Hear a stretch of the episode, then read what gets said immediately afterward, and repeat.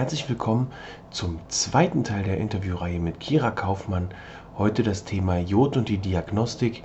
Wie stelle ich meinen Jodspiegel fest? Denn, wie wir aus dem ersten Teil schon wissen, ohne Jod kommt der Tod. Und, was noch viel interessanter ist, braucht meine Schilddrüse Jod? Braucht mein Körper Jod? Warum ist es also notwendig, hier festzustellen, wie viel Jod schon in dir ist, wie viel Jod du noch zuführen solltest. Denn, wie Kira Kaufmann schon sagt, wir können uns nur, weil wir Hashimoto haben, nicht erlauben, dem, anderen, dem restlichen Organismus Jod vorzuenthalten. Das wäre gemein. Ja. Viel Spaß bei der neuen Episode von Leichter Leben mit Hashimoto, der Podcast.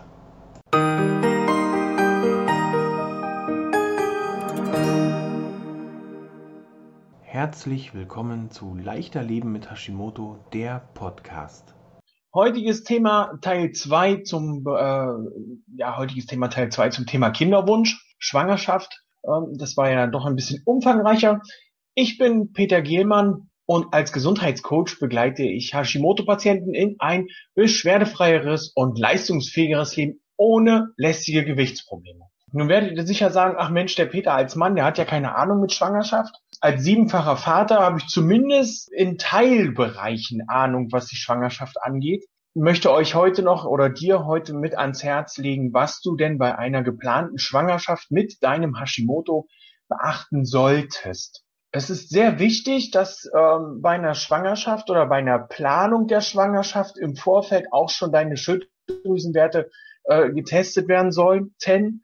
Und zwar sind hier ähm, ist hier zu beachten, dass deine Schilddrüsenwerte FT3, FT4 und der TSH-Wert wirklich gut im Normbereich liegen. Beim TSH-Wert heißt dieser Normbereich 0,3 bis ungefähr 1. Also in dem Bereich sollte der TSH-Wert liegen. Ist eine Schwangerschaft dann eingetreten und es ist alles so, wie ihr euch das vorstellt, dann ist wirklich sehr wichtig, dass ihr oder du regelmäßig zum Arzt gehst, zu deinem behandelnden Arzt, am besten, so wie in der letzten Folge schon gesagt, ein gynäkologischer Endokrinologe, der dann circa alle vier Wochen, vier bis sechs Wochen deine Blutwerte äh, im Auge behält und das Ganze prüft. Das ist wirklich sehr wichtig, dass das engmaschig überwacht wird, dass voranschreitende Unterfunktion oder eine plötzlich auftretende Überfunktion hier auch ausgeschlossen oder auch direkt behandelt werden kann.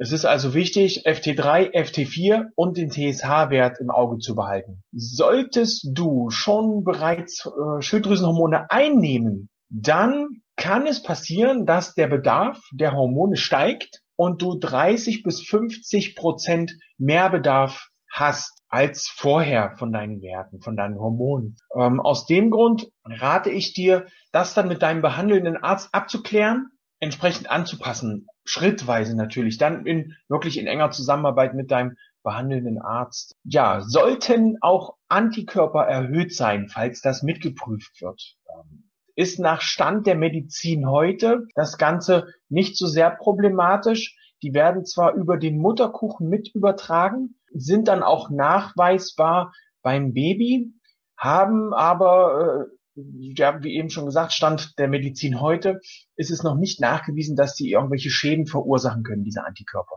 Nun wirst du sicherlich fragen, ob nun mich oder dich oder dein Mann, wie kann dein Hashimoto sich auf das Baby auswirken? Ja, solltest du Hashimoto haben und das wird nicht behandelt und du hast das schon länger, dann kann es bei einer Unterfunktion dazu führen, dass Entwicklungsstörungen und, in, und verminderte Intelligenz beim Baby vorkommen können. Also wie gesagt, das kann, nicht das muss. Ne, da ist wirklich auch wichtig, noch den Fachmann mit zu Rate zu ziehen. Bei einer Überfunktion, die nicht behandelt wird, kann es hingegen leider dazu führen, dass hin und wieder Fehlgeburten auftauchen. Also hier ist es wirklich sehr, sehr wichtig, die Werte im Griff zu haben, um wirklich alles äh, unter Kontrolle zu haben. Wenn es hingegen zu leichten Störungen bei der Schilddrüse kommt, dann kann das durch die Enzyme, die im Mutterkuchen sind, ausgeglichen werden. Sollte alles im Normbereich sein, also hier auch im Normbereich der Labore. Das haben wir ja in den vorhergehenden Folgen schon mal festgestellt, dass das von Labor zu Labor unterschiedlich ist. TSH-Wert 0,3 bis 1 ungefähr. Das werden sicherlich auch schon einige Kinderwunschkliniken in dem Bereich geäußert haben. Äh, ist also alles im Normbereich, ist alles gut. Kannst du während der Schwangerschaft deine Hormone weiternehmen?